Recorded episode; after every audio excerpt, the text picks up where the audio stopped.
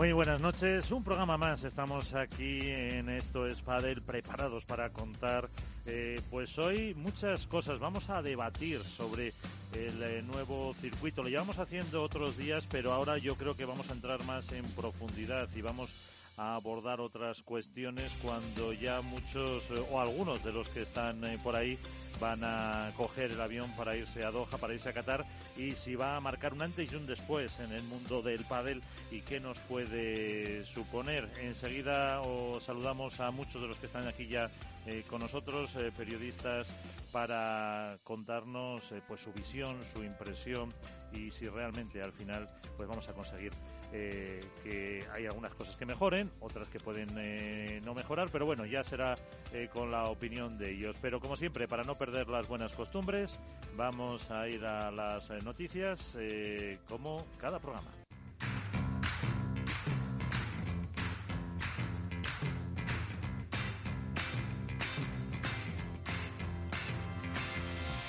Y hoy saludo el primero, como siempre, a Iván Hernández contra pared. Iván, ¿qué tal? Muy buenas. Hola, muy buenas noches a todos, Miguel. Pues eh, vamos a ver, vamos a que nos digas qué ha pasado en los últimos siete días en el mundo del pádel eh, con ese campeonato de selecciones eh, o campeonato de, España de clubes que ha sido lo más destacado, ¿no? Bueno, sí, lo más destacado en el mundo del pádel en España ha sido la celebración del Campeonato de España por equipos. Se ha celebrado por segundo año consecutivo en el Real Club de Polo de Barcelona y de nuevo doblete del equipo de casa, tanto en chicos como en chicas. Eh, ganó el Club de Polo de Barcelona con un auténtico equipazo, con Elia Matraín, Gemma Triay, eh, Pati Yaguno, Marta Marrero, eh, Martita Ortega, Alejandra Salazar, un auténtico equipazo que se han llevado de calle el perdiendo un solo set en todo el torneo, salvo algunos abandonos.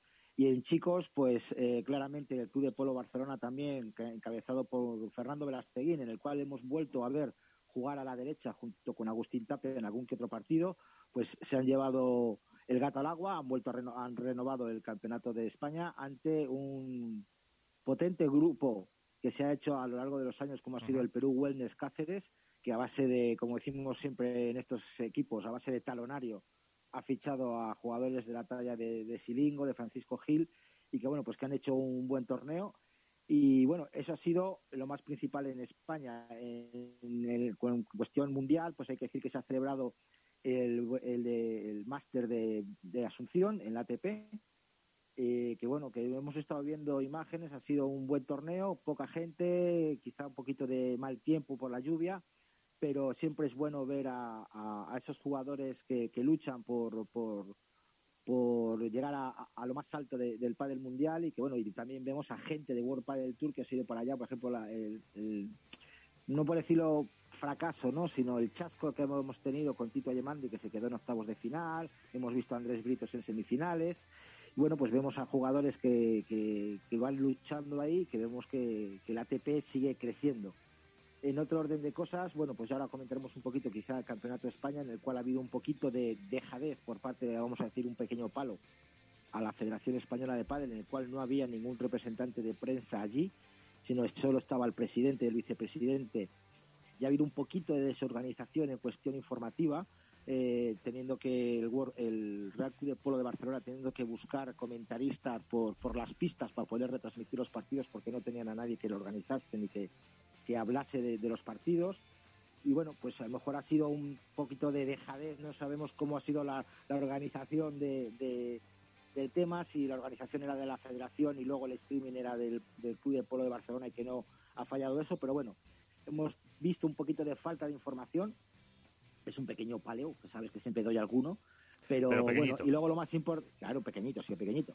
Y luego lo más importante, pues eh, ha sido, va a ser, obviamente, el torneo de Doha, que se va a celebrar eh, del QSI dentro de muy pocos días, en el cual hay muchísimos rumores, muchísimos rumores eh, de lo que va a pasar y de lo que está pasando allí, que esperamos que con todos los compañeros que tenemos hoy, pues podamos encontrar una pequeña solución. Algunos dicen que, que después de Doha el pádel profesional va a cambiar muchísimo otros que incluso el pádel profesional en cuestión de World Padel Tour puede hasta que se paralice por haber jugado Doha. hay muchos rumores encima de la mesa y esperemos que, que, entre todos podamos ver qué es lo que, lo que va a pasar en, las próximas semanas. Y también hay que decir que hay torneo en Vigo, donde llevamos de enviado espacial a Iván Hernández. Sí, sí, hay que decirlo, hay que decirlo. Eh, Capital Radio ha solicitado una acreditación para, para mí, para Contrapared. Y bueno, nos lo han concedido y allí estaremos desde el viernes, eh, estaremos el viernes por la mañana, viernes, sábado y domingo, a intentar eh, hablar con todos los profesionales que podamos, a intentar preguntar y tener la máxima información para el próximo programa del martes, respetando las, las normas que nos han mandado la, la organización de World Padel Tour, de, no hacer fotografías, no hacer vídeos, solo mera información escrita o hablada. Y bueno, pues vamos a intentar eh, recuperar la confianza con World Padel Tour después de mucho tiempo y por supuesto agradecer a World Padel Tour y a Capital Radio el que hayan solicitado la, acreditación y me la hayan concedido. Pues ahí nos contarás eh, la semana que viene. Pues eh, gracias Iván y vamos ya con la tertulia.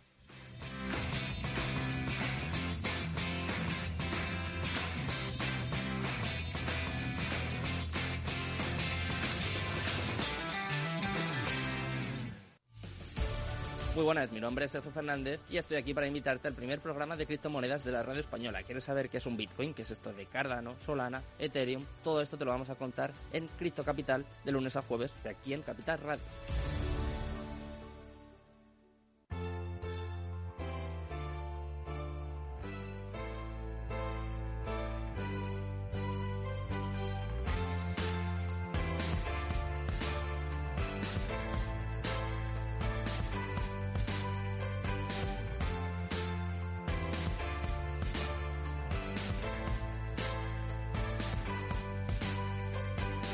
Empezamos eh, ya este programa, como decía, con eh, la participación de todos los eh, periodistas que están con nosotros en estos momentos. saludamos primero a los más habituales, Alberto Bote, La Dormilona de As y Padel Club, ese podcast de la serie de As. ¿Qué tal? Muy buenas. Buenas noches, Miguel, ¿cómo estás? Álvaro López, Padel Spain, muy buenas. Hola, buenas noches a todos. Mónica Montes, La Víbora del Padel, ¿qué tal? Muy buenas. Hola, buenas. Que nos acompañará un ratito. Y también tenemos con nosotros a Isaías Layota, Diario Le, desde Argentina. ¿Qué tal? Muy buenas. Muy buenas, Miguel. Y eh, Isaías sí estuvo con nosotros una vez. Eh, debuta hoy eh, Philip Bjorn, no sé si lo he dicho bien, de Padel Alto. ¿Qué tal, eh, Philip? Muy buenas. Hola, muy buenas. Pues eh, eh, vamos entonces a, analizar un poco lo que, como decía Iván, ahora lo que llama la atención. Eh, podía haber dudas, no dudas, qué iba a pasar, iba a comenzar ese eh, torneo de Qatar. bueno, ya está aquí, ya están hasta los billetes emitidos para algunos de los que vais para allá y con todo eso pues eh, qué puede pasar en el mundo del pádel si estamos en un antes y un después. Así que, eh, como os han dicho, libertad absoluta para todos, que podéis comentar lo que queráis, pero eh, sí me gustaría que rompiera el fuego Alberto, para también darles y picarles un poquito a Filipe o a Isaías para que para que se pueda meter con nosotros. Agito el avispero, ¿no? Sí. yo creo que es la, es la pregunta del millón en todo esto, ¿no? Que qué escenario nos va a dejar eh, el FIB Mayor de Qatar. Es decir, una vez que se, que se celebre la primera prueba del, circuito de la Federación Internacional de Padel, el escenario cambia por completo, ya no porque exista la cohabitabilidad que habíamos eh, supuesto que se, que se podría dar en algún, en algún caso, sino cuáles van a ser las consecuencias que tenga esa, el desdoble por parte de los jugadores de momento eh, en un circuito paralelo al de World Padel Tour todo hace indicar que, la organización de World del Tour va a hablar por sus intereses y va a activar esa serie de mecanismos judiciales y legales que tiene con respecto a los jugadores. Eh, y eso pues cambia probablemente o deteriora aún más la relación que existe entre jugadores y organización.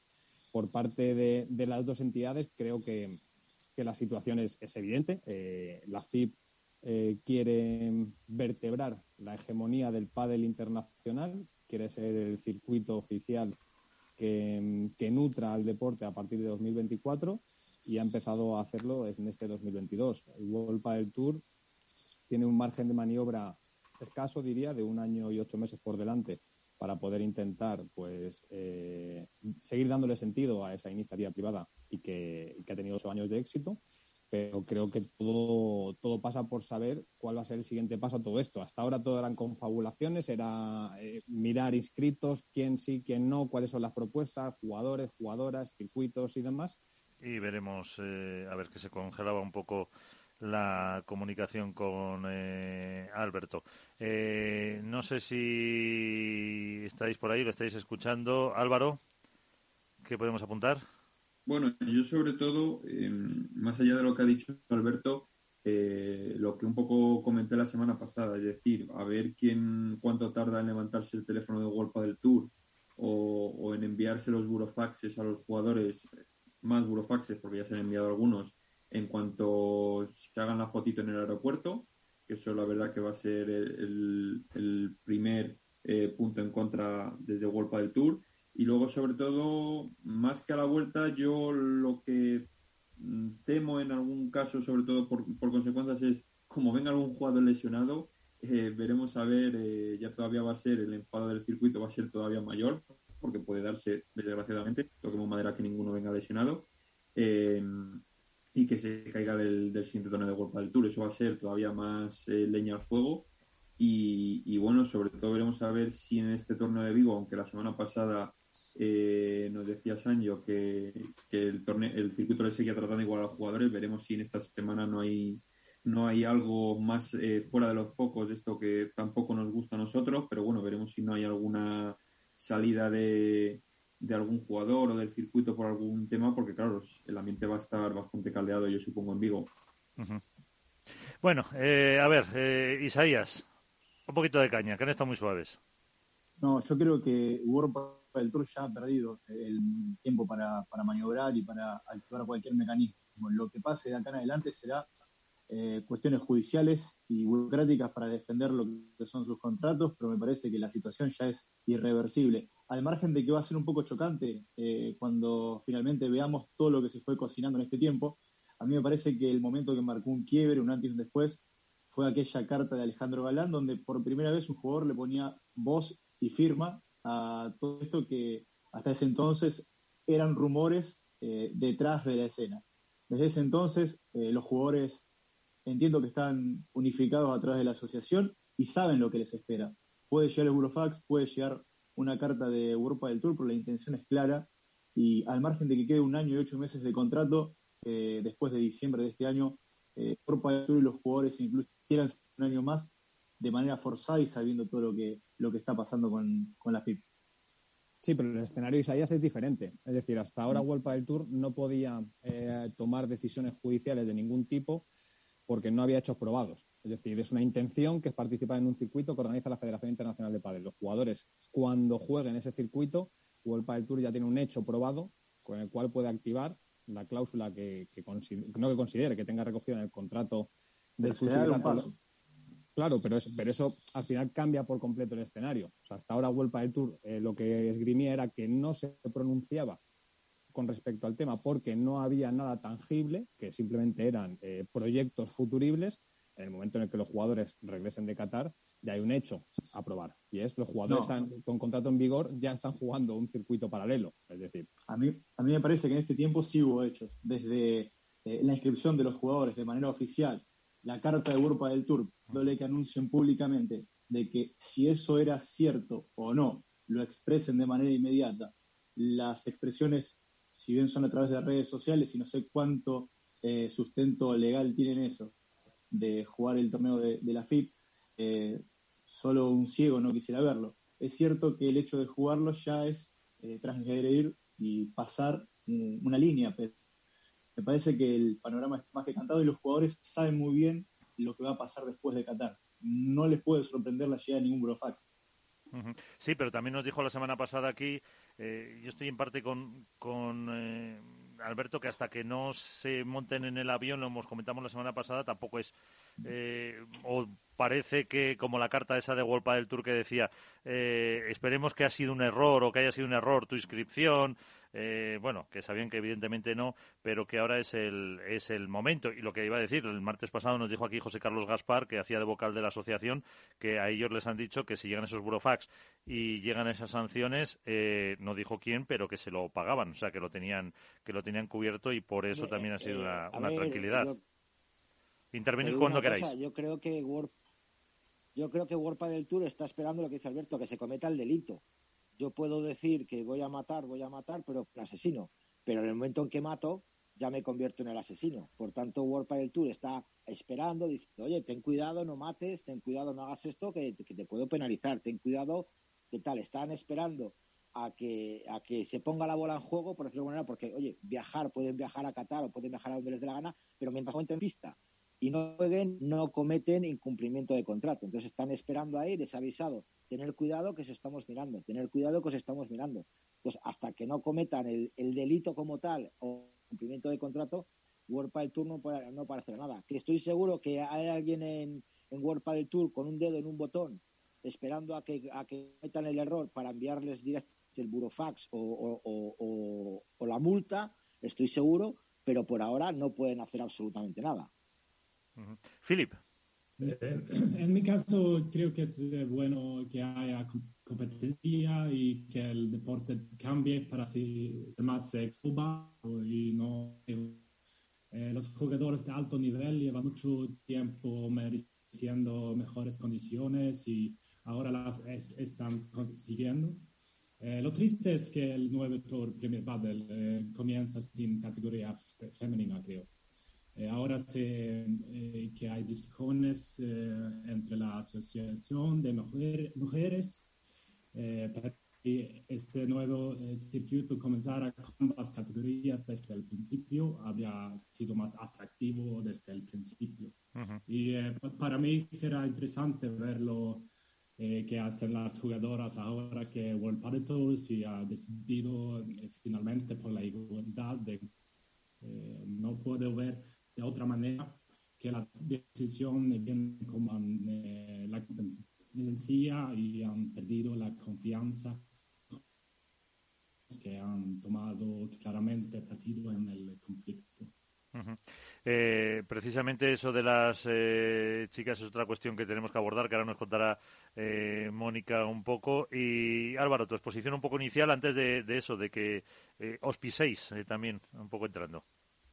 Sí, no, yo un poco eso lo, que comentaba, es decir, eh, hay que esperar a que, a que estén allí, como decía Iván, a que, a que entren en, en competición, entonces se verá un poco eh, por dónde se mueve el circuito, por dónde actúa, pero bueno, yo creo que, que están a la espera, es una calma tensa y simplemente tenemos que esperar a que termine Vigo, lo que, lo que he comentado, que esperemos que en Vigo no haya eh, demasiado rifirrafes ni tensiones entre los jugadores y el circuito, porque yo creo que es un, va a ser una prueba de fuego para las dos partes y, nada, pues eso, a esperar a que, a que cojan el avión y se hagan la foto allí y llenen las redes con, con, las fotos y con la competición de allí.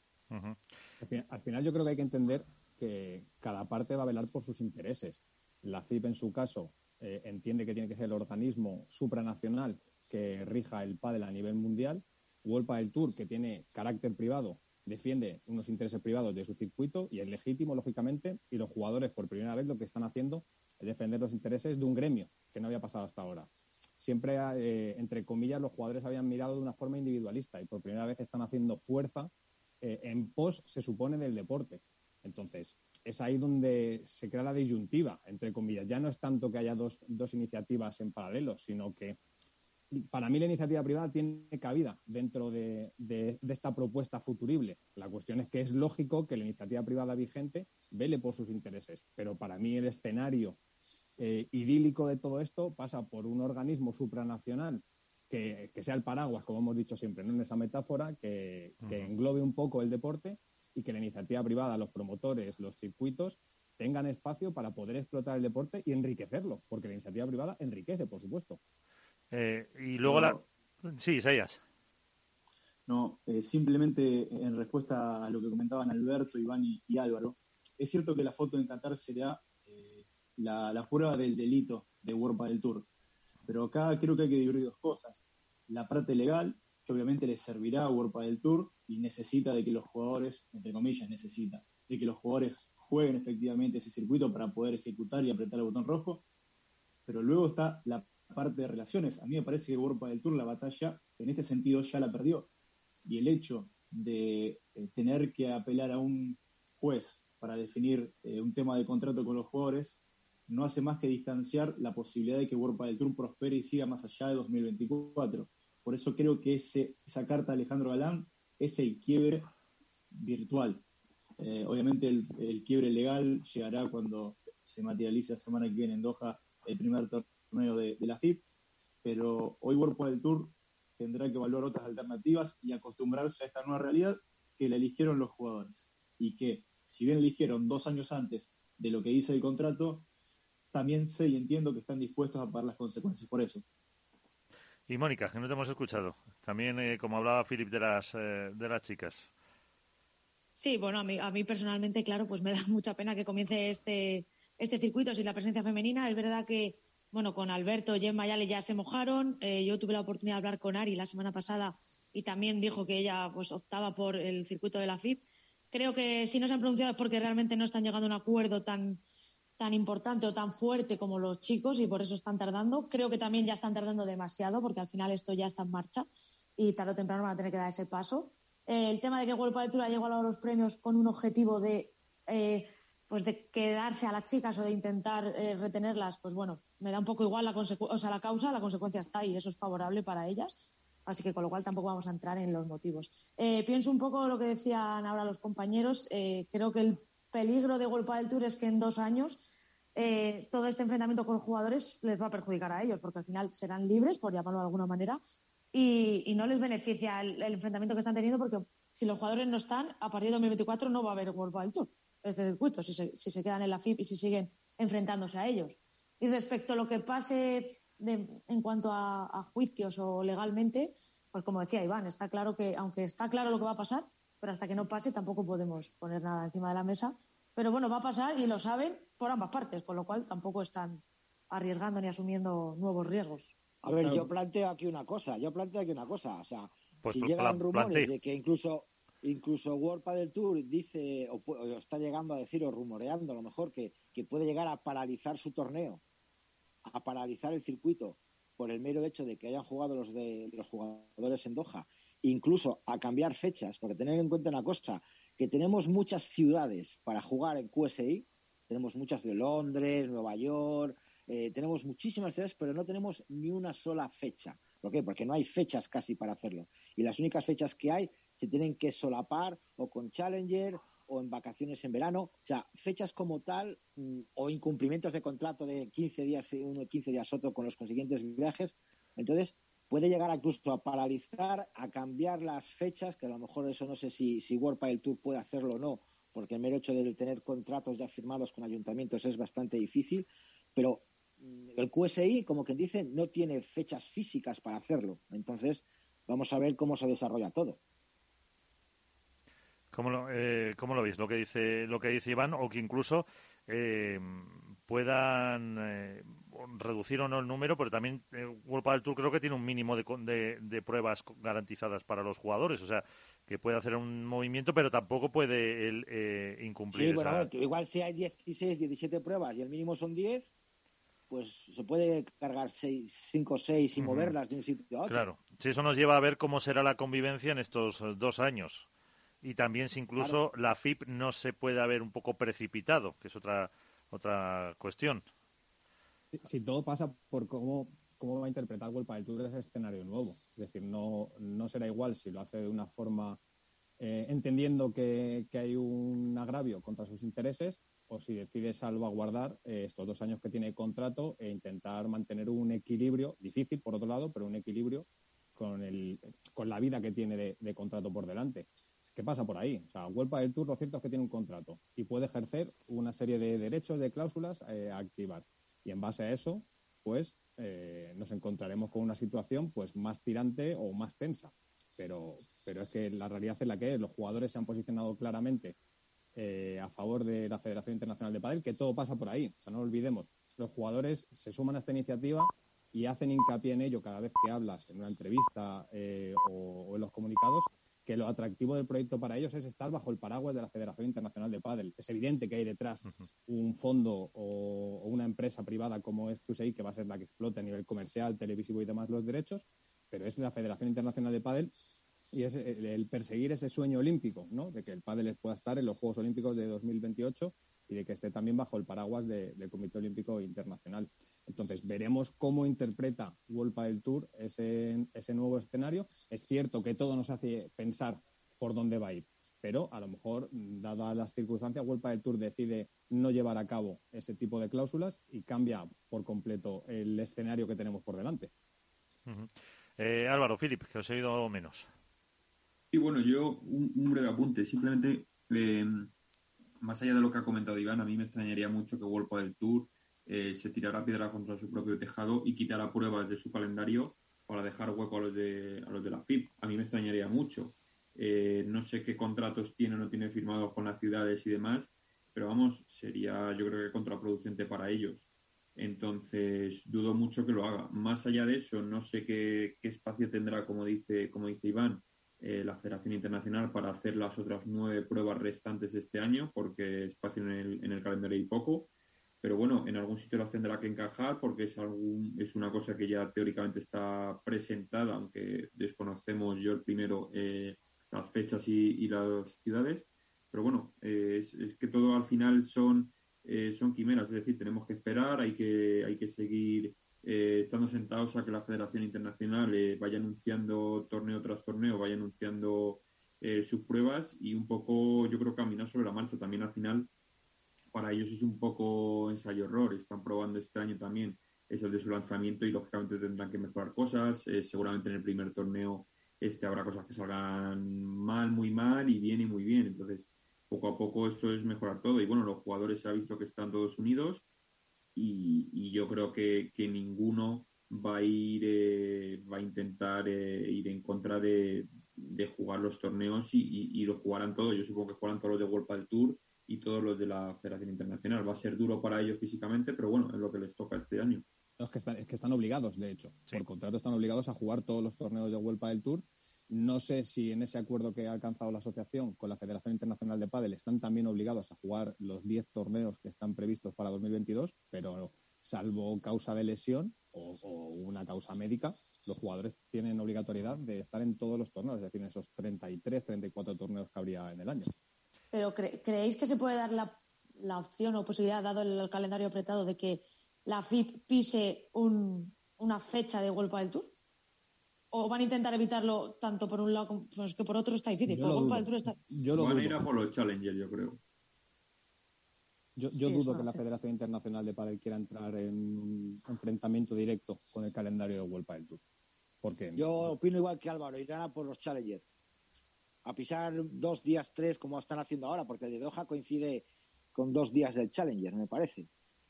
No, no lo pisa entero, pero sí con dos días o tres. Entonces, Ahí es donde pueden aprovechar. Pero claro, ¿cuántos Challenger hay? Hay cuatro al año, más el Master cinco.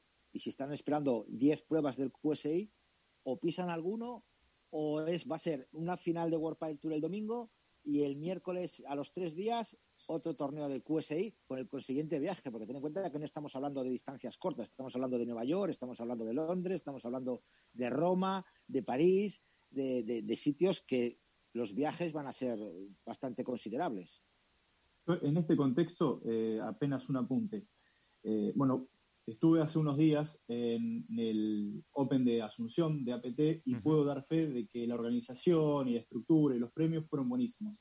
Ahora mi pregunta es, eh, si bien la expansión del pádel fue importante, ¿hay mercado como para que convivan la FIP, World Padel Tour, APT Padel Tour, de Players que aún quiere continuar con su proyecto?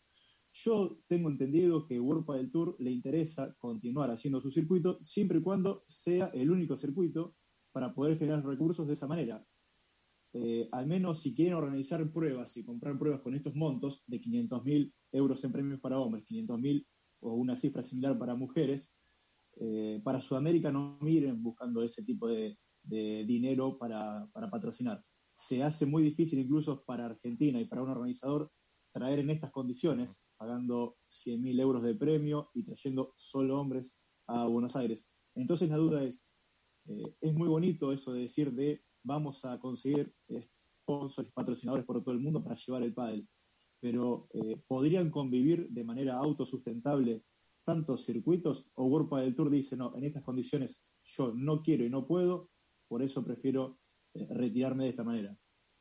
Claro, pero es que pasa por ahí, o sea, World del Tour tiene contrato hasta diciembre de 2023 y es a partir de 2024 cuando eh, eh, desconocemos si la iniciativa de Vuelta del Tour seguirá hacia adelante o no. Yo, sinceramente, a tu pregunta, Isaías, creo que no existe mercado como para que cohabiten cuatro circuitos en paralelo. No. no para empezar, porque no hay una bolsa de jugadores y de jugadoras suficientemente grande como para que esos torneos sean atractivos, atraigan público, promotores, empresas que quieran invertir y lo que haría sería dañar, dañar el deporte y su crecimiento probablemente.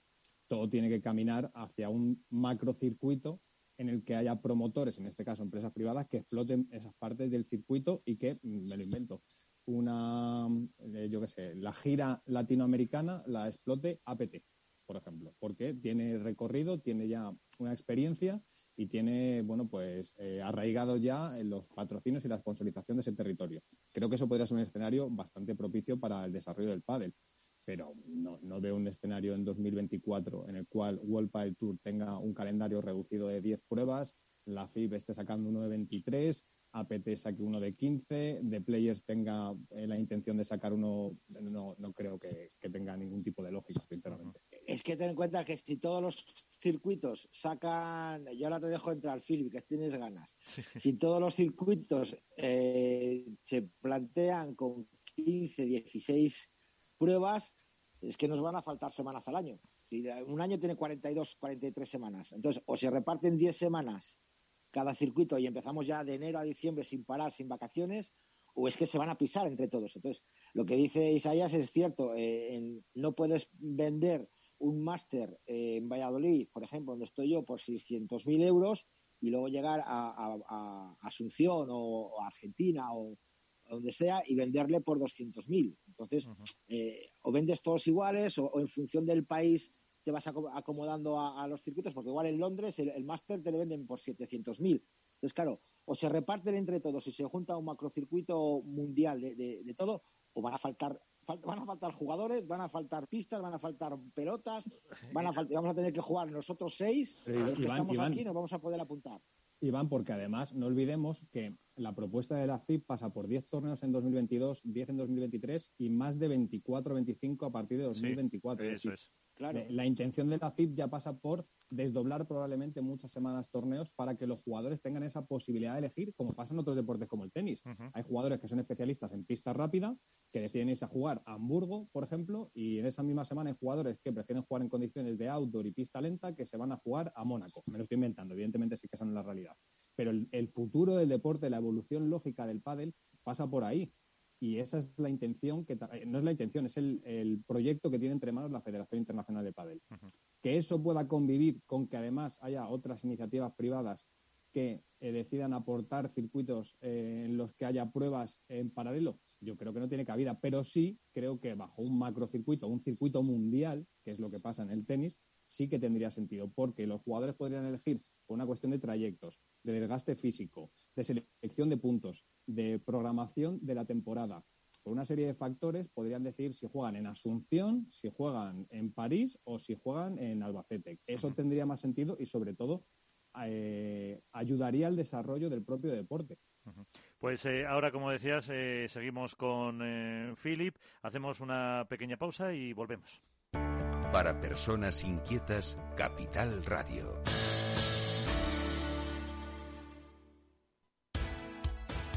Los lunes, de 10 y 5 a 11 de la noche, escucha en Capital Radio Una periodista en zapatillas, el programa que te acerca el deporte y la vida sana, dirigido y presentado por Samantha Chocrón. Información sobre carreras, entrevistas a profesionales de la salud, la solidaridad en el mundo del running, todo esto y mucho más te lo ofrece Samantha Chocrón, una periodista en zapatillas.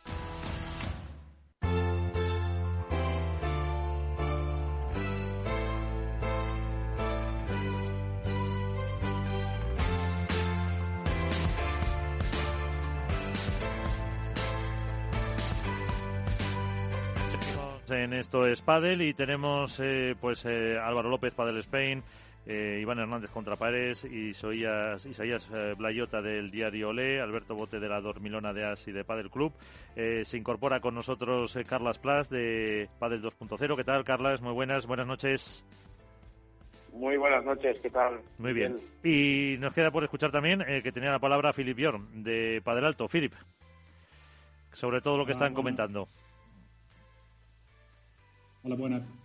Cuéntanos, eh, ¿qué piensas de lo que decían eh, los compañeros? Eh, sí, por mi parte creo que será imposible para World Padel Tour en el futuro mantener a los mejores jugadores.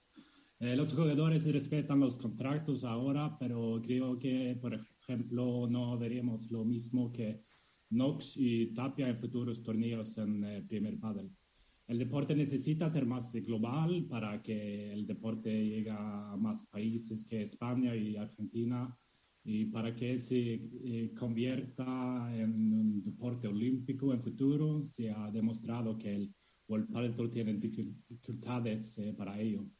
Lo, último que se necesita es un acuerdo con las jugadoras, para mí, que, que también creo que llegará en el futuro también.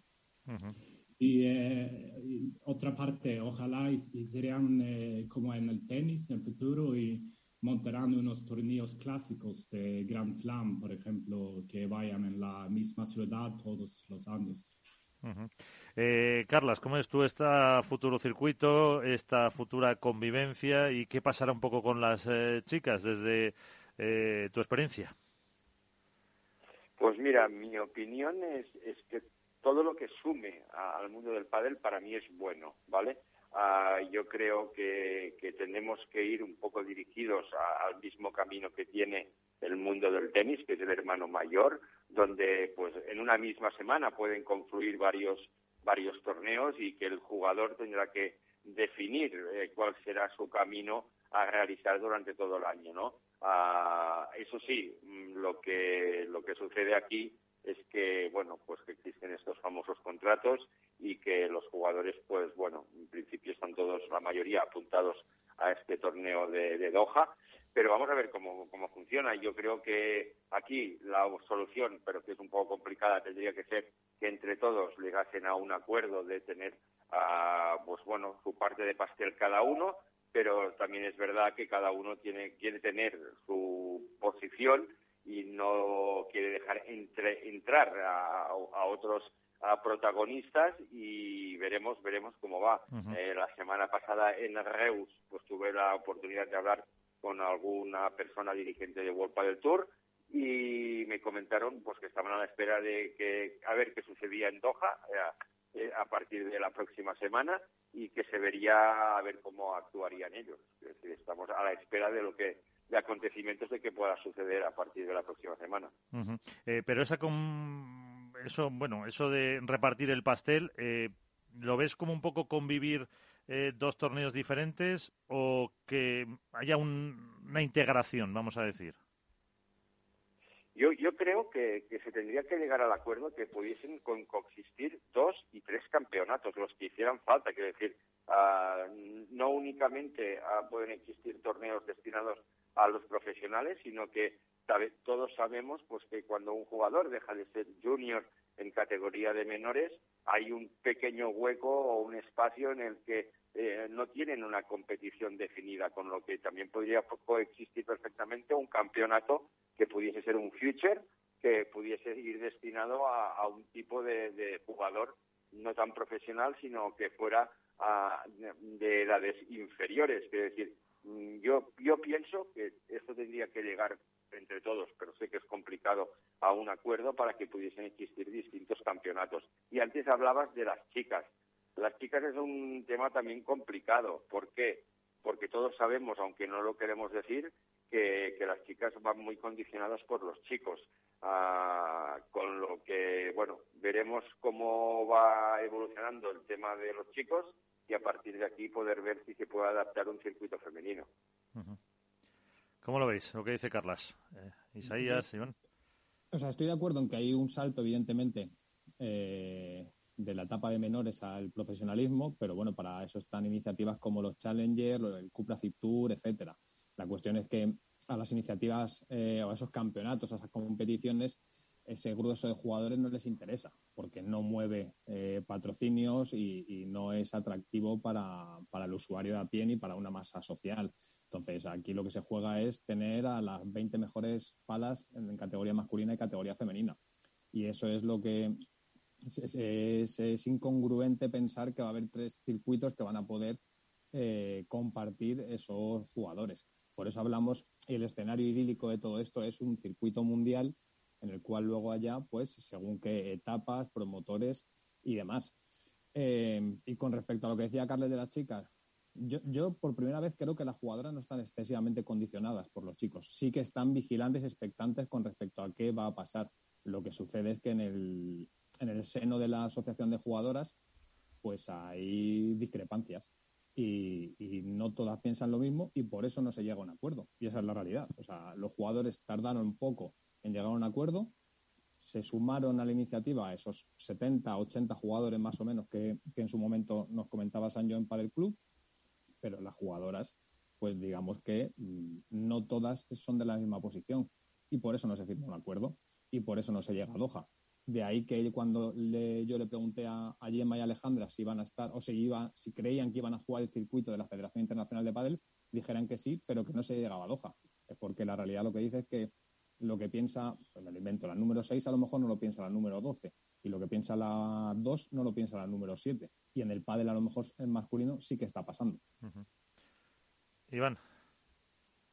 A ver, yo es lo que he dicho antes. Y, Pero no puede ser que falte también un poco de concreción para de, de la FIP con las chicas, que a lo mejor no van a Doha, pero que tampoco saben cuál es el siguiente.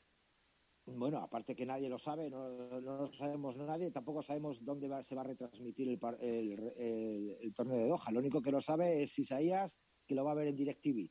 El resto del mundo... No, Isaías yo creo que lo va a ver en persona. Vamos a ver en Doha. Ah, bueno, pues mira, mejor, más suerte, que nos metan la maleta. Ojalá, o Philip, si va a Qatar, que nos metan la maleta a los españoles, que es igual el único sitio donde vamos a poderlo, porque todavía no sabemos en qué canal lo vamos a poder ver, si en Bain, si en Movistar, no sabemos. O sea, que hay tan poca información que es normal que las chicas digan que no. Pero yo es lo que lo que comentábamos antes con la igualdad. Iván, Iván, las chicas no han dicho que ojo, chicas no han dicho que no, ¿eh? Las chicas no han dicho que no. No han dicho que no ningún. No han dicho nada. ¿Que no qué? Que no han dicho, nada. que las chicas han dicho que no a la propuesta de la FIBI, eso no es verdad. Las chicas no han dicho que no. No, no, no, yo no he dicho que hayan dicho que no. No, no, yo no he dicho que hayan dicho que no. Yo estoy diciendo que World del Tour les ha ofrecido la igualdad de premios en chicos y chicas, pero que en, el, en Qatar no van a tener la igualdad de chicos y chicas. Van a tener otra vez desigualdad. Aunque vayan a cobrar cuatro veces más, van a volver otra vez al, al paso atrás de la desigualdad. Entonces, a lo mejor esa es la carta que ha jugado World del Tour de poner igualdad de chicos con chicas en premios para quedarse con las chicas. ¿Qué pasa? Que si los, los, chicos de World del Tour no van con World del Tour, las chicas no van a tener el, eh, e, ese, tirón que quiere World del Tour si pierde a los 20 jugadores primeros. Pero Iván, yo, le, yo le he preguntado la semana pasada a Bárbara Las Heras qué suponía este nuevo eh, esta nueva escena en la que las jugadoras por fin cobran lo mismo que los jugadores y si este era el escenario mínimo en el que se iban a mover. Y dijo absolutamente que sí. Es decir, los eh, World Tour eh, utiliza una pues carta que tiene bajo en la Qatar no van a ir porque no van a jugar igual, no van a cobrar igual. No, pero no, no van a cobrar igual en Qatar. Bueno, eh, World del Tour lo que hace es que tiene una carta bajo la manga que decide sacar para intentar decantar la balanza en la decisión de las jugadoras con respecto a Vuelta del Tour. Ahora la piedra está sobre el tejado de la Federación Internacional de Padel y de ese proyecto con QSI, evidentemente, y es en el circuito Vuelta del Tour los premios son paritarios y son igualitarios. En el circuito de la Federación Internacional de Padel, pues lo lógico es que lo sean también. Entonces tendrá que mover ficha y tendrá que moverse en un escenario que a lo mejor hasta ahora no tenía contemplado. Eso es lo que te dice la lógica, evidentemente. Claro, pero en el tenis yo creo que ATP y WTA no cobran lo mismo las chicas y los chicos, si no me equivoco. Eh, hay, hay, una cierta diferencia, o sea que sería más o menos, si decidimos hablar de reproducir el escenario del tenis, sería un, escenario similar, o sea, premios muy superiores a los que van a tener en World del Tour, pero con esas diferencias de, chicos y chicas que yo creo que la única igualdad es en el fútbol americano, o sea, en la Liga de Soccer americana, que se, que se lo dijo el Congreso de Estados Unidos por poco por ley. O sea, que no... Mm, sé si ese es el, condicionamiento final para la decisión que puedan tomar las, las chicas. Miguel, yo creo también que si buscamos eh, copiar en un 100% lo que hace el tenis, por tomarlo como ejemplo, hoy no veo posible esa idea de tener múltiples torneos simplemente por un tema de mercado. Quizás, o seguramente en España y en Europa se maneja otro tipo de números, pero una de las condiciones para hacer un torneo en Sudamérica es, bueno, me aseguras la presencia de los 20 mejores. Eh, si la decisión la tendrá el jugador de decidir él mismo qué torneos va a jugar, y quizás Buenos Aires consigue un Open o Brasil consigue un Master y finalmente los jugadores no deciden venir a ese torneo porque proyectan otro tipo de gira, eh, es muy distinto al tenis. Hoy el número 20 de tenis sí termina siendo un jugador atractivo que quizás llena una grada, pero el número 20 del pádel por sí solo no lo termina siendo. Es un todavía un deporte en gestación. Sí. Entonces es muy difícil proyectar ese escenario donde se harían diversas eh, pruebas por el mundo en paralelo, salvo que cuentes con eh, un Fabriz Pastor que lo hace eh, a pérdida el torneo. Pero si queremos vendérselo a promotores, sería imposible ver a la pareja de Velasteguín en un torneo en un, sitio y a la de Ale Galán en otro en ese momento. Sí. Eh, última, eh, antes de que ahora le hable Philips y Álvaro, eh, vamos a despedir a Carlas. la última impresión sobre lo que han comentado los compañeros, Carlas. Pues la verdad es que yo estoy mucho con lo que, dicen mis compañeros, ¿no? Tanto lo que comentaba antes Alberto Bote, en el sentido de que las chicas, pues, pues existe esa diferencia entre unas y otras a la hora de finalizar, de decidir, pues, qué, qué se hace a nivel de asociación Ah, bueno, yo creo que tendremos que ir viendo los movimientos de las cartas de los distintos circuitos. Tenemos claro cuáles son esos circuitos que ya han presentado su candidatura para poder hacerse. Y quieras o no, yo, mm, aunque sea muy difícil, pienso que al final para una buena evolución del pádel tendremos que llegar entre todos a un acuerdo entre todos los circuitos para, para poder, mm, bueno, valorar y ver cuáles son las posibilidades para, para que bueno para que esas esos ah, distintos calendarios de los jugadores sean lo mejor posible para todo el mundo y que podamos tener y que puedan coexistir a la misma vez varios circuitos. Digo, ¿eh? Una cosa muy difícil, pero yo creo larga como va evolucionando todo tendría que, tendría que ser así. Pues eh, Carlas Prats, eh, te dejamos para el 2.0, eh, te esperamos eh, cualquier otro martes. Gracias, a disposición. Venga, un abrazo a todos. Un abrazo, Carlas. Eh, Alberto, sí. Apuntaba una cosa y sería muy interesante, que es en el caso de la PT y de Fabrice Pastor, que es una iniciativa que va a pérdidas, cosa que ha ocurrido en World del Tour durante muchos años, no olvidemos. Ese es un escenario muy peligroso para el pádel, porque el depender única y exclusivamente de la iniciativa privada hace que en el momento en el que esa promoción privada se canse de invertir en el deporte, el deporte pueda dejar de existir o quede en serio riesgo de, desaparición. De ahí que yo, y esto viene hace mucho tiempo, ¿eh? que no, no es que me sume a la moda de ahora que la FIP propone un circuito, no, para mí siempre, o desde hace mucho tiempo, y desde que la FIP ha tenido, ha empezado a coger peso en el panorama eh, realista del pádel, creo que tiene que ser que invertebre todo esto. ¿Por qué? Porque no puede depender, en este caso, de que el grupo DAM invierta X o X más 5 que el pádel y el deporte se desarrollen, o de que Fabriz Pastor se encariñe o no de un deporte y decida promoverlo, primero en Europa y después en Latinoamérica. Esos son escenarios que han hecho y que han lastrado muchos otros deportes que en su momento tuvieron auge y acabaron cayendo, no lo olvidemos. Y hay muchos casos y muy sonados.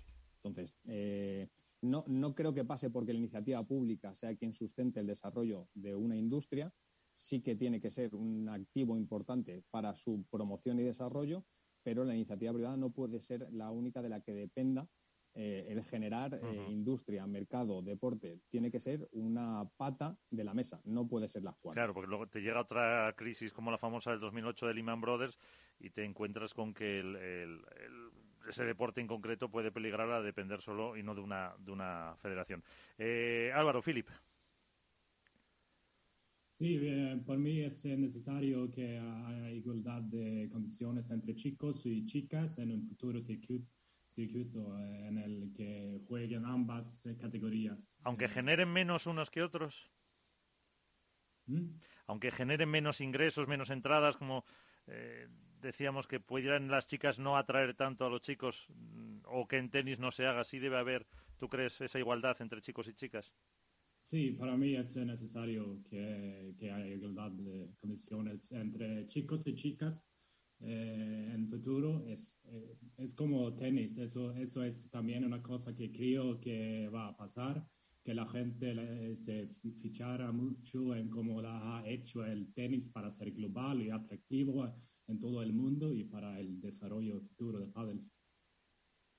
Álvaro. Y bueno, aquí hay una cosa eh, muy clara, está muy bien. O sea, yo lo de la paridad de premios y todo esto lo defiendo, lógicamente me parece correcto, me parece que es una cosa que el circuito tenía que haber hecho antes, no ahora, no haber en el anterior torneo en Reus haber estado preguntando a las chicas constantemente qué os parecen los premios, que hemos subido los premios de las chicas, qué os parece, qué os parece a todas cada vez que terminaba eh, los partidos, el canutazo ahí a pie de pista, me parece muy bien, pero lo tenía que haber hecho antes. Eh, obvio es que las chicas no generan lo mismo que los chicos, eso es una, eso es una realidad. Eh, las gradas no están igual de llenas en un partido femenino que masculino. Eh, no te hablo de las finales ni de las semifinales, sino en rondas anteriores. Y eso hay que tenerlo en cuenta y eso es así y nadie lo puede negar. Sí, sí, Álvaro, Álvaro, pero el esfuerzo es el mismo. Sí, sí, sí. está claro. El esfuerzo es el mismo, sea masculino, sea femenino. A eso iba, sí, sí, a eso iba, Alberto. Es, verdad que ellas se, se gastan igual en entrenador, en fisio, nutricionista, psicólogo, lógicamente eh, tienen los mismos gastos incluso en algunas ocasiones más que los chicos y por ello me parece bien que hagan, que hagan esta paridad de premios. Y como bien dice Alberto, esto no puede depender de un, del capricho de, una, de un rico, de un millonario que en un momento dado ponga el dinero, a los dos o tres años se canse y tire todo un proyecto en el que hay tanta gente eh, inmersa por la borda. Pero bueno, al final esto tiene que estar vertebrado por una federación, en este caso la Federación Internacional, que lo veo correcto, que tenga obviamente sus patrocinadores para poder sustentar un torneo de estas características, el hecho de que cada vez los jugadores cobran más en premios, cobran más en patrocinios y también el hecho de que cada vez tenga que viajar a más países, pues todo eso requiere un coste mayor que al final tienen que haber empresas privadas o empresas de otra índole que lo sustenten, pero todo tiene que estar vertebrado por una federación. Pero, bueno, ¿por qué? por, qué es tan importante, ya no que sea la Federación Internacional de Padel, sino que haya un organismo que cada uno sí, federación, como, quiere, como, quiera. Eh, porque tiene que haber unas reglas eh, que sean troncales y generales para todos. Es decir, no puede depender que el circuito que se juega en Europa, como es privado, tiene unas reglas particulares. El que se juega en Latinoamérica tiene otras. Cuando surjan nuevos escenarios en Asia o en, o en Australia, por ejemplo, que tenga otras. Tiene que haber un organismo que regule y que vele porque se, porque se cumplan esos de requisitos, desde premios, em, condiciones del ámbito deportivo, condiciones del jugador. Eso tiene que estar regulado al igual que lo está el propio deporte. Es decir, no, no en una competición se juega con punto de oro, en otro no, se juega con iguales y ventaja. Es que eso habla mal del desarrollo del deporte y el padre está en ese momento en el que tiene que decidir eh, a qué quiere aspirar cuando sea mayor. El pádel sigue estando todavía en una etapa, como bien decía Isaías antes, de gestación todavía cierto que nos llama mucho la atención que el Within Center, el Madrid Arena o que vaya a Buenos Aires y lo haga en la rural. Está muy pero está sentando las bases de lo que va a ser a partir del 2030.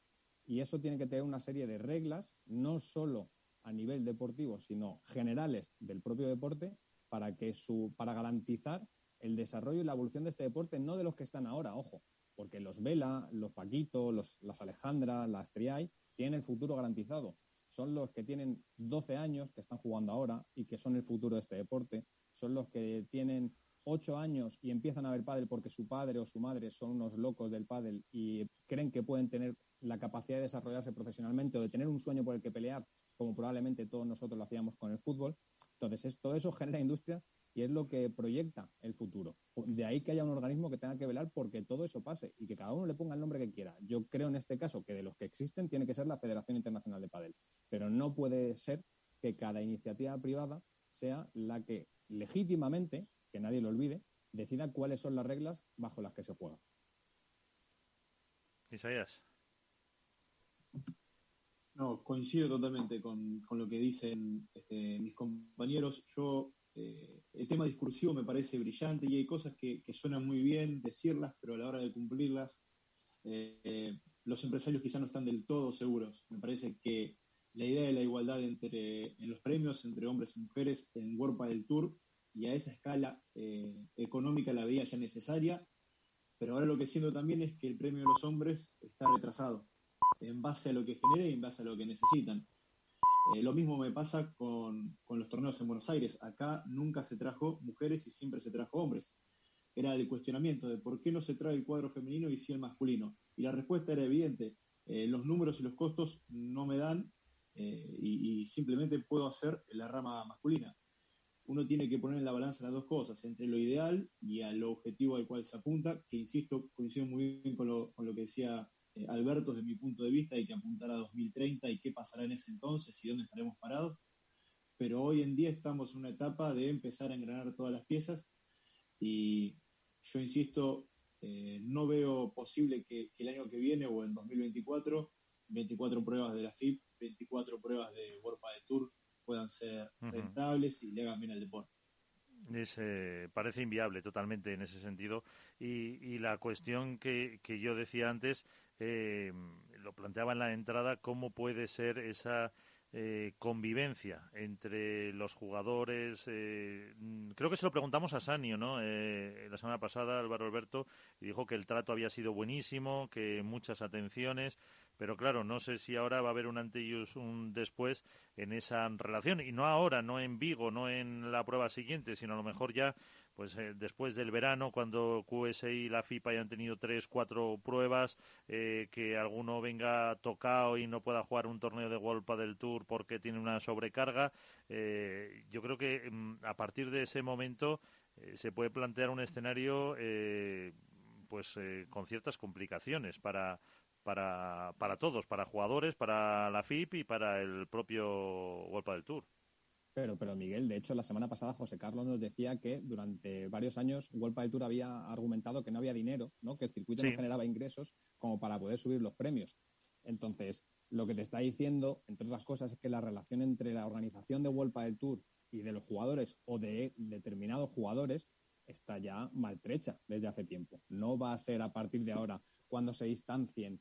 Eh, probablemente lo harán más, seguramente, pero la relación viene ya deteriorada probablemente desde hace mucho tiempo. Y, y, es una pregunta que yo siempre hago, es, de cara al exterior, la imagen de World Padel Tour es, diría que perfecta. O sea, para el usuario, el circuito, el pádel es World Padel Tour. Sí. Pues si eso es así, eh, ¿por qué los jugadores deciden apostar por otra iniciativa en paralelo? Yo creo que es la pregunta que el usuario de a pie, el que consume pádel, el que mueve la industria, deciden apostar teniendo contrato en vigor y funcionando World del Tour, porque World del Tour funciona y lo hacen muy bien, que nadie lo olvide, ¿por qué apuesta por una iniciativa eh, auspiciada por la Federación Internacional de Padel? Creo que esa es la pregunta a la que la gente, por sí misma, tiene que darle respuesta. Y nosotros, que nos dedicamos a la parte de informar, tenemos que intentar eh, darle la, las herramientas más, más factibles posibles para que puedan solucionarlo. O si los problemas son nombres puntuales que componen hoy el, el management de World del Tour.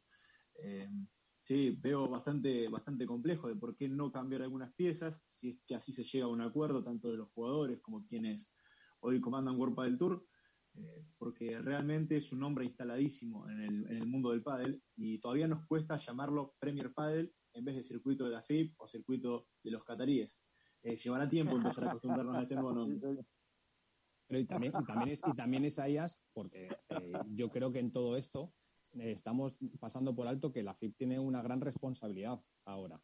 Está muy bien eh, ser quien auspicie y quien enarbole la bandera del de pádel libre, el pádel del futuro y demás, pero ahora tiene la responsabilidad de llevarlo a cabo.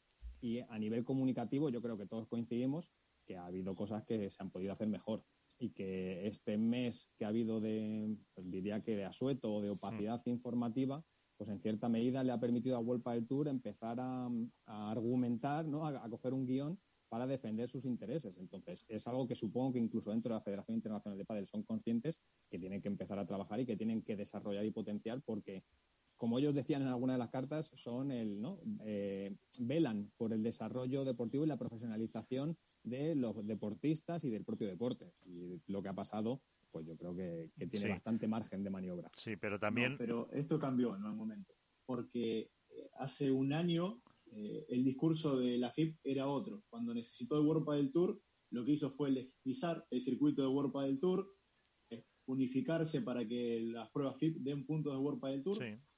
Y desde marzo hasta diciembre, cuando se envía el comunicado del Comité Olímpico Internacional, el discurso era totalmente distinto. Ahora la pregunta es, si esas cosas nosotros las veníamos mencionando hace un año, eh, Luigi Carrero en ese entonces no lo vio, pasó algo en el medio, llegó los cataríes y de esa manera pudo sacar adelante el circuito, pero estas cosas que se están hablando ahora de la FIP no son eh, ninguna novedad, son cuestiones que los jugadores mismos las ponían sobre la mesa desde hace tiempo. Sí.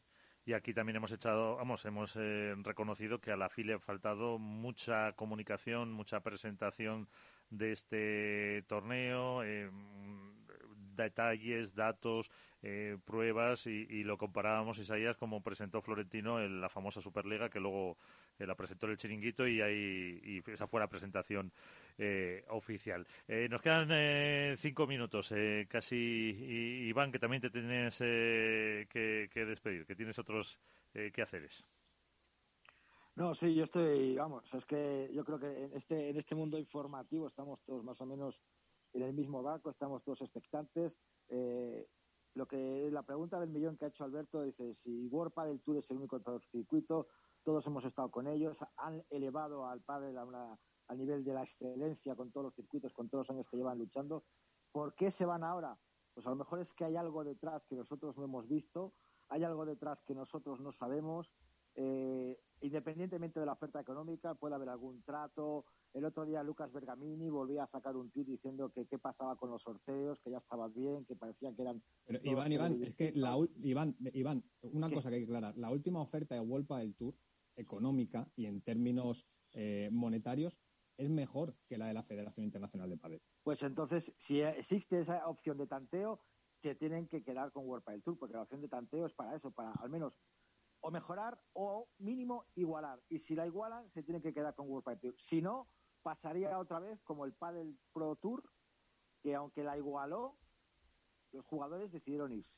Pero por eso, le, por eso le pregunté yo a Iván la semana pasada a Valve si el pago de las cláusulas de 300.000 y 500.000 euros. Sí, sí, podían. Para que puedan tener libertad de movimiento. Por eso me parecía tan importante. Si es una penalización o si es una cláusula de liberación, que son dos cosas muy ya, diferentes. Eso es, distinto, claro. Ya, eso ya no. Yo creo que es multa, ¿eh? Yo creo que es penalización, no es liberación. Claro, que es una multa que se puede dar eh, en el primer torneo, se puede dar en el segundo torneo, se puede dar en los 10 torneos que jueguen de la FIP o les, puede multar por 300.000 por cada torneo que jueguen de la, de pero, si porque si fuera liberación sería lo ideal. Si fuera liberación sería lo ideal. Juego Qatar, me pagan la multa los de Qatar, me quedo libre, me quedo libre y en el 2023 empiezo a jugar pues sin problema. Pero, yo creo que, pero no es liberación seguro. dentro de mis pocos conocimientos jurídicos en todo esto, creo que sería bastante abusivo que hubiera una cláusula eh, de penalización de entre 300.000 y 500.000 euros por cada torneo jugado de un jugador en otro circuito que no, fuera World Bueno, eh, eso no sé ni si hay jurisprudencia sobre ello, pero a la hora de ir a un juzgado y la justicia se supone que lo que hace es velar por no por la igualdad de todos y en este caso la libertad de, profesión. Eh, en un escenario en el que yo por jugar otro torneo e incumplir un contrato tenga una penalización que supera de largo mis ingresos anuales, lo que está atentando es contra mi, contra mí como individuo y contra la posibilidad de desarrollar mi profesión. Entonces, no, no creo que el contrato sea tan leonino porque es que sería tumbado absolutamente en la fase 1 de, un, de un hipotético proceso judicial. Claro, pero ahí son dos cuestiones diferentes. Primero, la cuantía de la cláusula, que puede ser abusiva o no por parte de, los jueces, y por otra, lo de la mm, eh, repetición. Eh, no hace demasiado hubo una, no sé si tiene mucho que ver, eh, al mismo que le habían puesto cuatro multas de velocidad en el mismo día.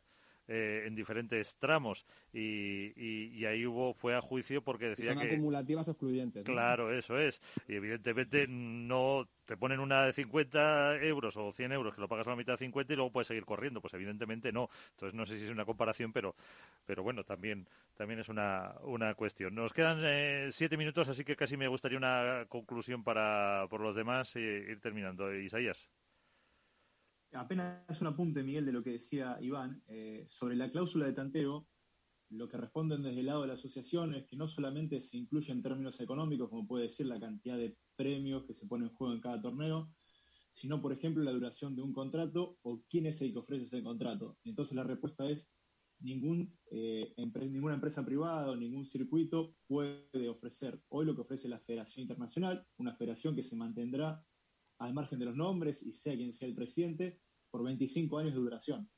Es decir, eh, no solamente, no es lo mismo que te ofrezcan por un año una cifra o más, incluso en el caso de World del Tour, que te lo ofrezcan por 25 años durante un plazo con pruebas aseguradas y con un fondo detrás. Es apenas en lo que se basa la asociación diciendo de que puede ofrecer cualquier cosa World del Tour en cuanto a premios, pero que es imposible de equiparar con lo que hoy le puso sobre la mesa eh, la Federación Internacional. Philip.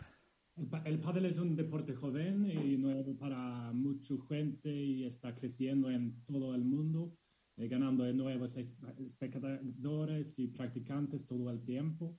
Si se quiere un deporte moderno para mí que esté en la vanguardia de la igualdad en el futuro. Entonces es obvio para mí eh, que el premio del dinero debe ser el mismo. Luego, luego los patrocinadores y otras cosas eh, son diferentes, pero el dinero de, los premios debería ser el mismo en ambas eh, categorías, en mi opinión. ¿Y, sobre esa convivencia, esa relación, esas multas con World del Tour, Philip? ¿Hay relación en World del Tour? Sí, ¿cómo ves un poco cómo va a ser esa relación, el tema de las multas, cuando empiezan a jugar, etcétera? ¿Cómo puede quedar el futuro de los jugadores?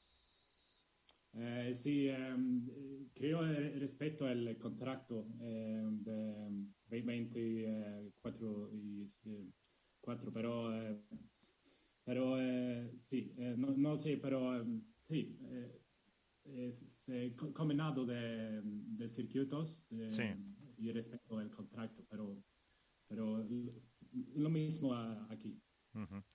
yo creo que nos queda conocer a la opinión de Álvaro para concluir. ¿Qué nos vamos a encontrar a partir de, Qatar? Bueno, yo espero que de una vez por todas eh, la asociación al final, la de chicos, eh, les una eh, para lo bueno y para lo malo, que a las chicas les ocurra lo mismo, porque las veo bastante divididas ahora mismo. Creo que hay demasiada diversidad de opiniones. por un lado es bueno porque todas definen sus intereses, pero bueno, creo que al final tienen que hacer lo que han hecho los chicos, que es ir, ir juntas y apostar por un circuito, sea el de QSI o sea cualquier otro, pero apostar por uno. Eh, me parece muy bien lo de la paridad. Y en cuanto al, a lo de posibles sanciones y demás, yo creo que al final, bueno, va a ser esto va a ser, va a ser un largo caminar, van a estar bastante tiempo si al final juegan los chicos con el tema de las sanciones y si en próximas pruebas de la FIP juegan las chicas, pues también va a haber burofaxes para ellas. Pero bueno, que la idea es que al final, eh, como decimos, que haya un organismo neutral que, sea el paraguas de todo y sobre todo que haga bien al pádel, que por una vez eh, decidan caminar juntos eh, marcas, federaciones, jugadores, circuitos y demás para que este deporte crezca, pero crezca con una base fuerte y estable, no como lo ha hecho hasta ahora, que hay muchos hay muchos problemas por debajo que seguramente la gente y el aficionado no lo conoce y que al final le impiden que el pádel tenga una base próspera como debería. Eh, y ya, ahora sí, eh, un sí, un no. Eh, ¿Las chicas se unen al, a la FIP QSI o evidentemente en Doha no? ¿O qué creéis? Iván, desmuteate. Iván. Yo, digo que, sí. Yo creo que sí. Yo creo que sí. Sí a, sí a QSI o a la FIP o a Premier Padel o a Sí, a Premier Padel. Vamos a decir el nombre correcto que no lo habíamos, yo creo que solo nos nombró antes eh, Philip. Eh, o Isaías, a Premier Padel digo que las chicas van a decir que sí. Isaías. Yo también, eh, si tengo que votarlo, por el sí. Philip, ¿las chicas sí, o no? Sí. Sí. Y Álvaro también. Yo espero que sí. Lo veo complicado. a día de hoy yo sé que siempre soy la voz discordante, por eso de ser del Atlético pero yo espero que sí, deseo que sí. No hay ideas en la cuña, ¿eh?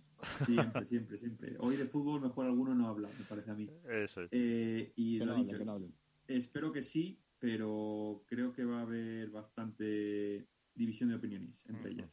Pues Álvaro López, Padre Spain, Isaías Blayota, Diario Le, Iván Hernández Contrapared, Philip Bion de Padel Alto y Alberto Bote de La Dormilona de As y de Padel Club. Muchísimas gracias por estar con nosotros y que tengamos un torneo interesante por delante. También tenemos el de Vigo con nuestro enviado espacial, espacial y después eh, lo que pase en Qatar. Así que gracias a todos y hasta la próxima. Un abrazo. Un saludo. Un abrazo a todos. Adiós.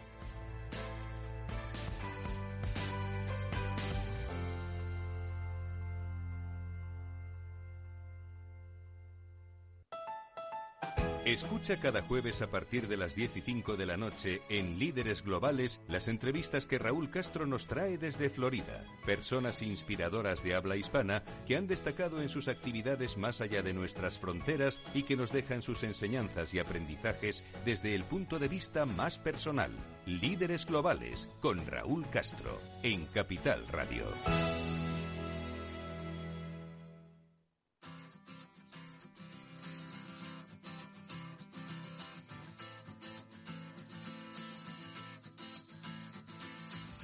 Pues nos vamos en esta mega tertulia que hemos hecho hoy para preparar y para conocer cómo es eh, la impresión de los periodistas que más siguen el mundo del pádel sobre esta nueva era que se nos eh, presenta, ese circuito que puede o no eh, hacer sombra World Padel Tour lo veremos también. Hay que destacar que el circuito profesional tiene esa prueba esta semana en, Vigo, que lo contaremos la próxima semana, el próximo programa, y que estaremos aquí, como siempre, con toda la actualidad de lo que se ve, de lo que no se ve en el mundo del padel. Con Javier González en la parte técnica, Miguel San Martín se despide con el consejo de siempre, jueguen mucho, pero sobre todo cuídense que el bicho todavía está por ahí. Adiós.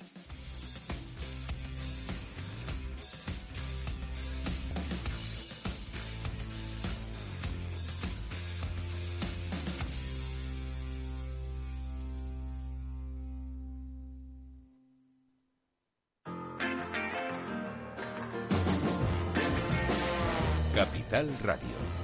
Música y mercados.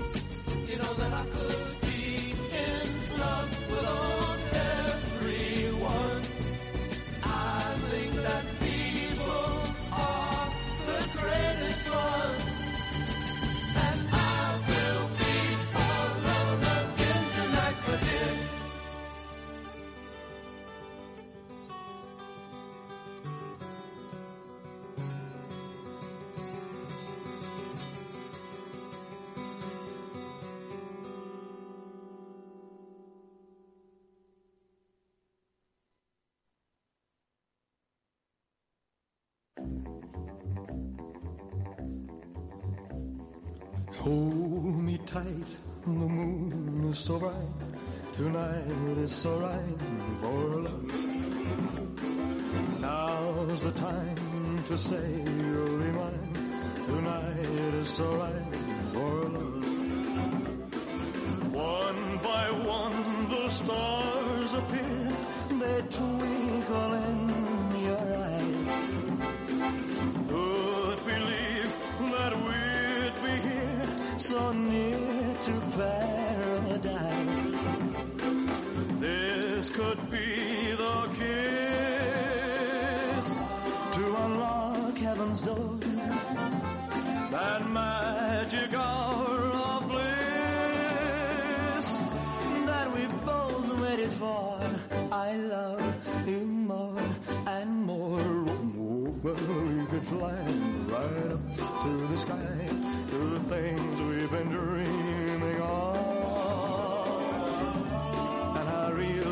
sing a midsummer night dream. Can't you see that tonight? So I, oh love,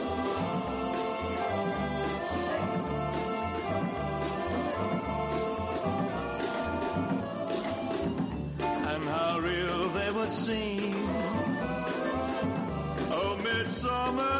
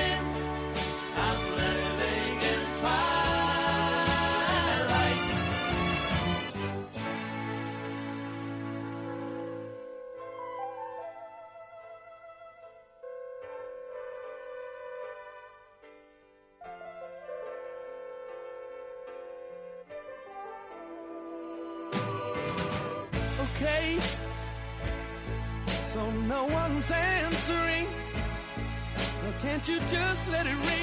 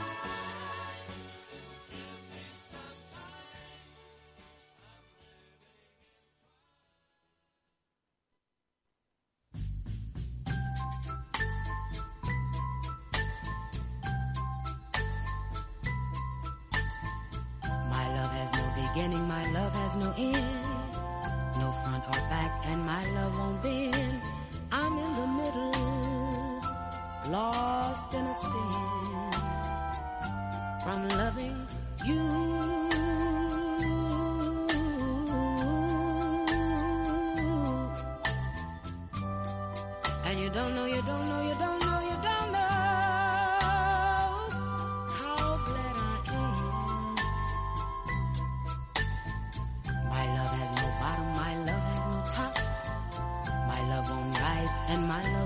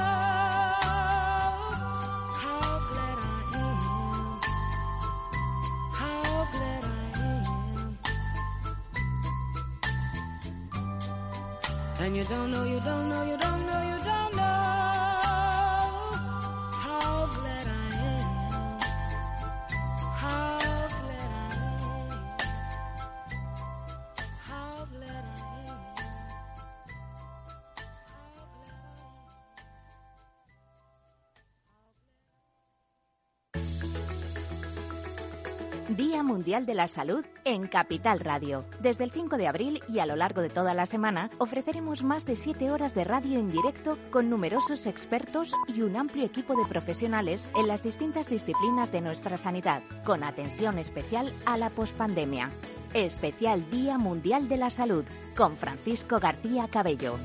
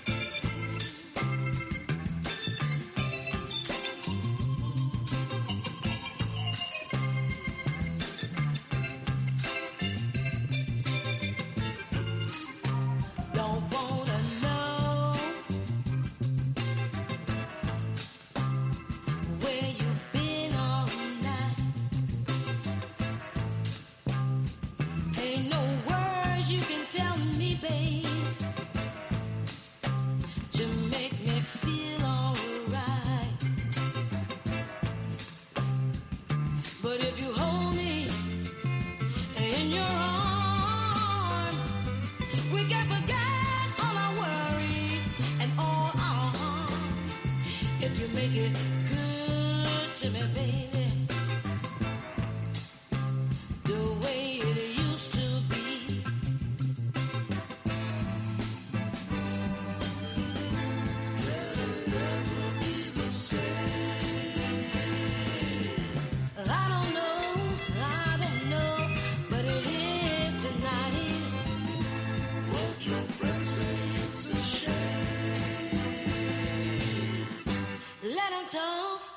I don't care if it's right. You see, the hour's getting late.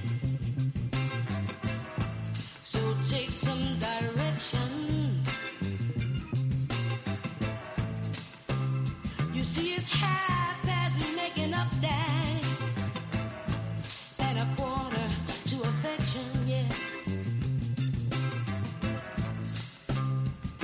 But if you ain't got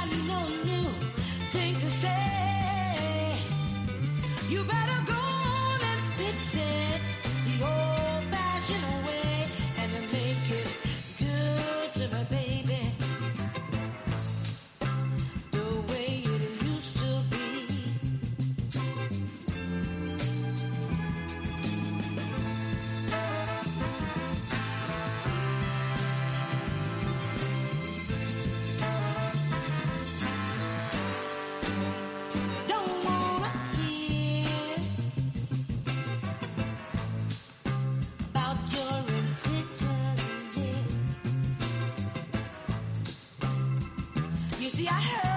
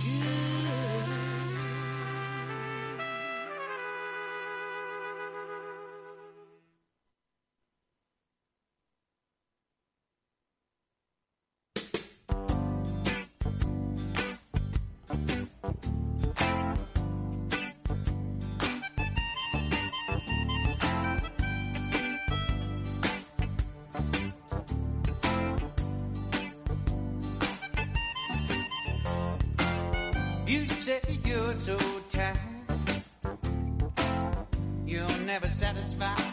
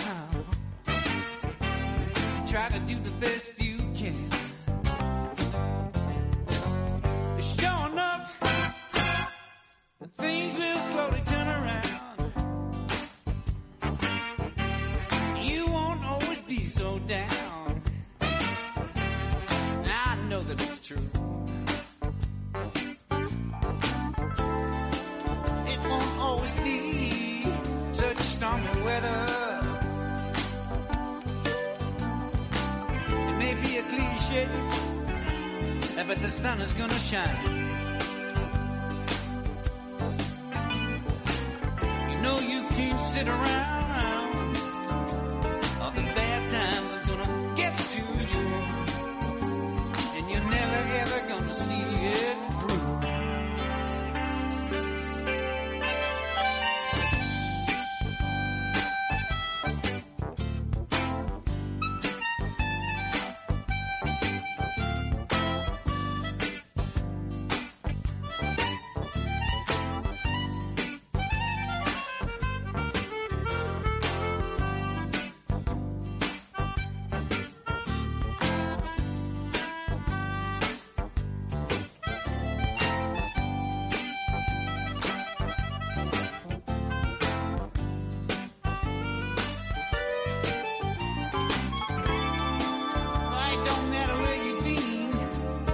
Where you're going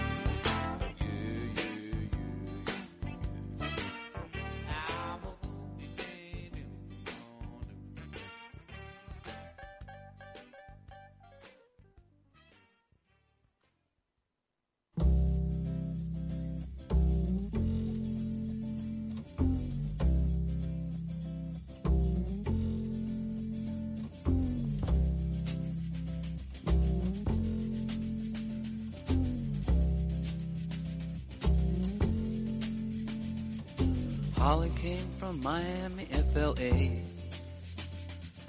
Hitchhiked away across USA. Plucked her eyebrows on the way. Shaved her legs and then he was a she. She says, Hey babe, take a walk on the wild side. Said, Hey honey, take a walk on the wild side.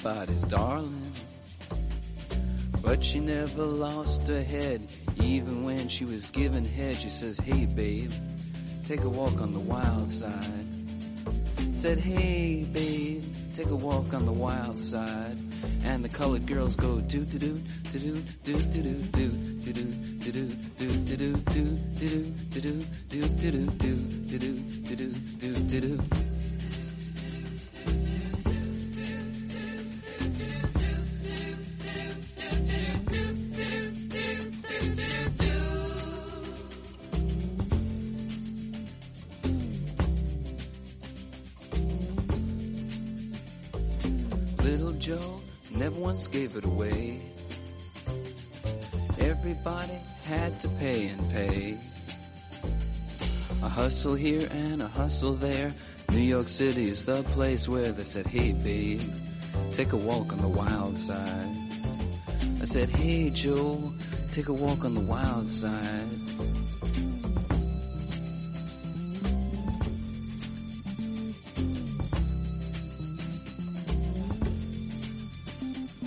Sugar Plum Fairy came and hit the streets. Looking for soul food and a place to eat.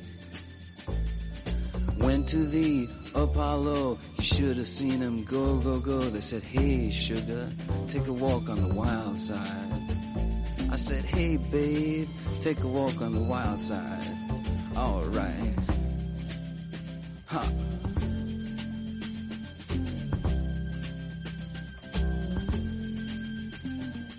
Jackie is just speeding away.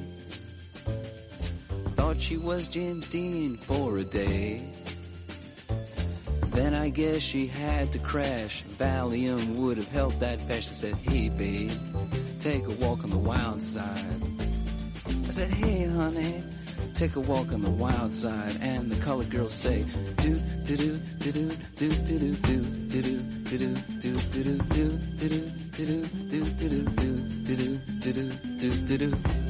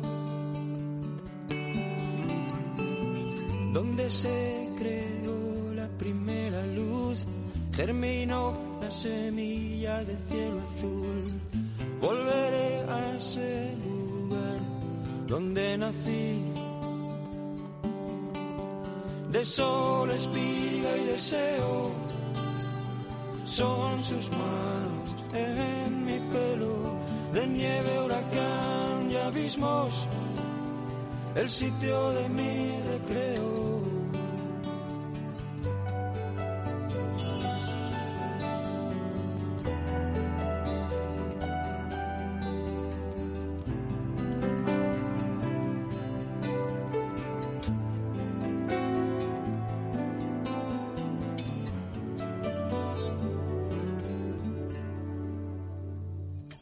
Viento que en su murmullo parece hablar, mueve el mundo y con gracia le es bailar, y con él el escenario de mi hogar.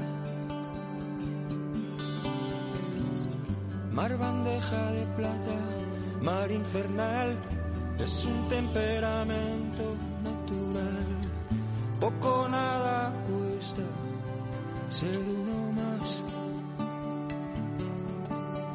de sol, y deseo. Son sus manos en mi pelo, de nieve, huracán y abismos, el sitio de mi recreo. Silencio, brisa y cordura dan aliento a mi locura. Hay nieve, hay fuego, hay deseos allí donde me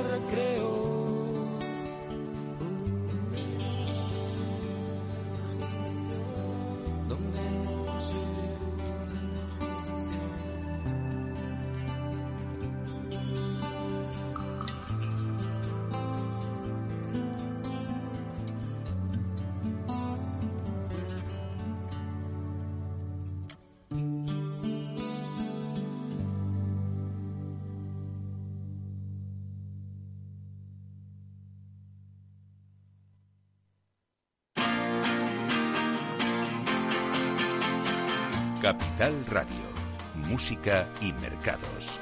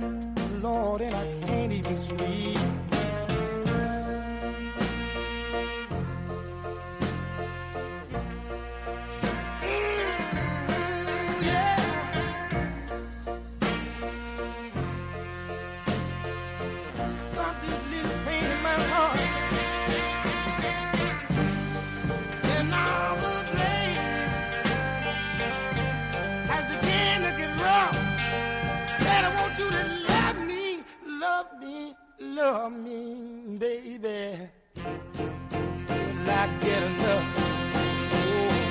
Oh, pain in my heart,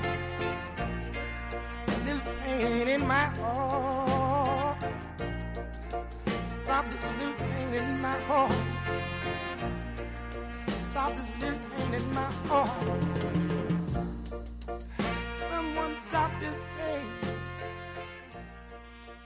Someone pain. Oh.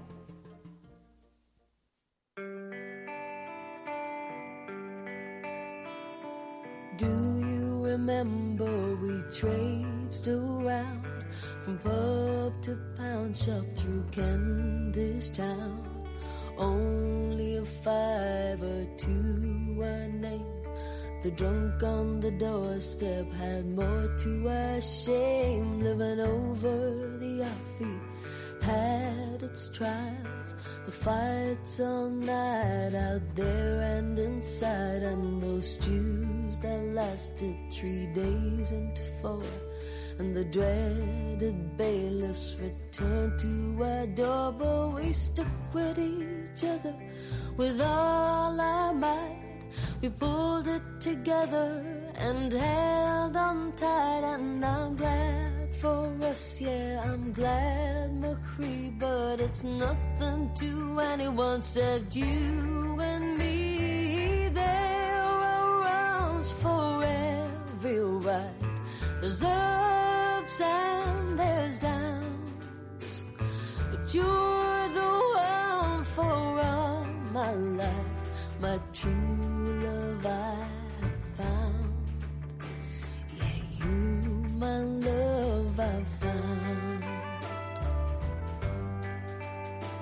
I'll watch the moon cover the might of the sun. The weird evening light at a quarter past one, and I knew in my head as you lay in the bed that you'd stay in my heart till the day I was dead. We killed each other, then loved in time, and laughed till we almost cried. Yeah, we cried as well when it all went to hell. And my heart it broke till I swear it died. But we stuck with each other with all our might. We pulled it together and held on tight and I'm glad for us. Yeah, I'm glad, Marie, but it's nothing to anyone except you and me. There are rounds for everyone. There's ups and there's downs. But you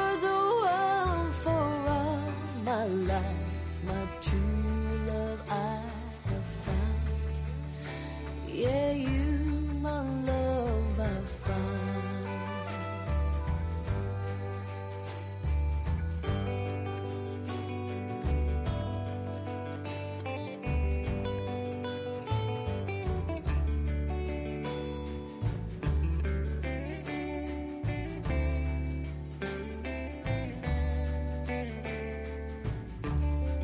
Oh, you're good at the things that I'm holding and I notice what you ignore. But it's when I see you're not perfect for me, it's then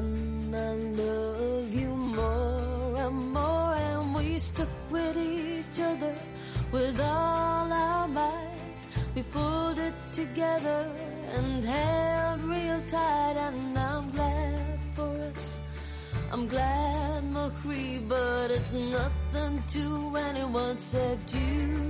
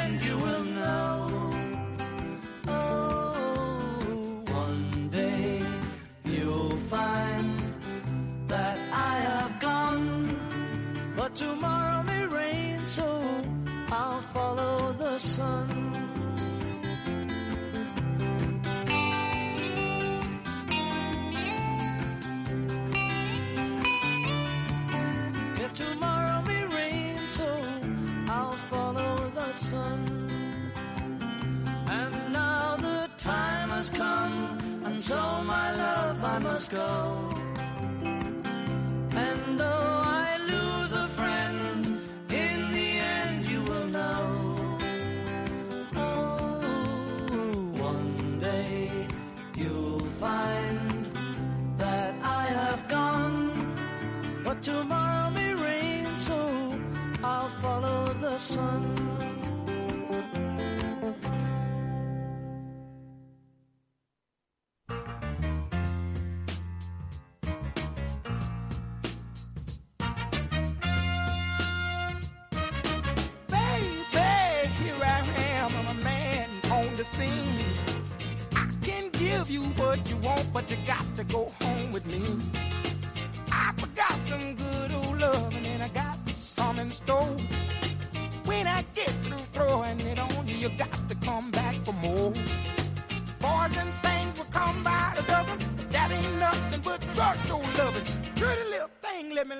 account, cause mama, I'm sure hard to handle now, yes, around.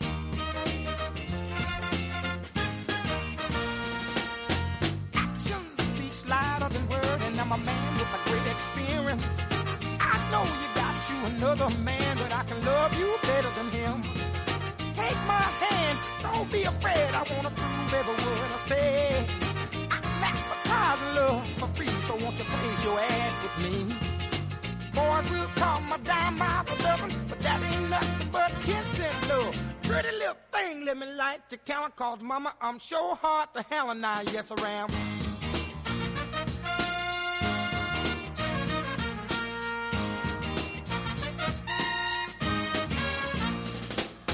Baby, here I am, I'm a man on the scene. I can give you what you want, just come go home with me. Loving and I got better in store. When I get through throwing it on you, you got to come back for more. Boys will call my dime by for loving, but that ain't nothing but drugstore love. Pretty little thing, let me light the counter called Mama. I'm sure hard to hell and I, yes I am.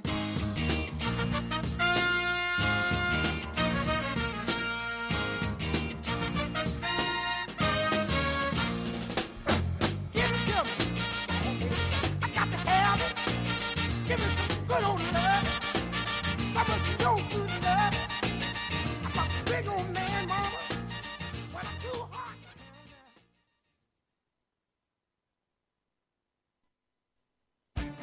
Esto te estás perdiendo si no escuchas a Rocío Arbiza en Mercado Abierto. Carlos Doblado, analista de Black Bear Bank.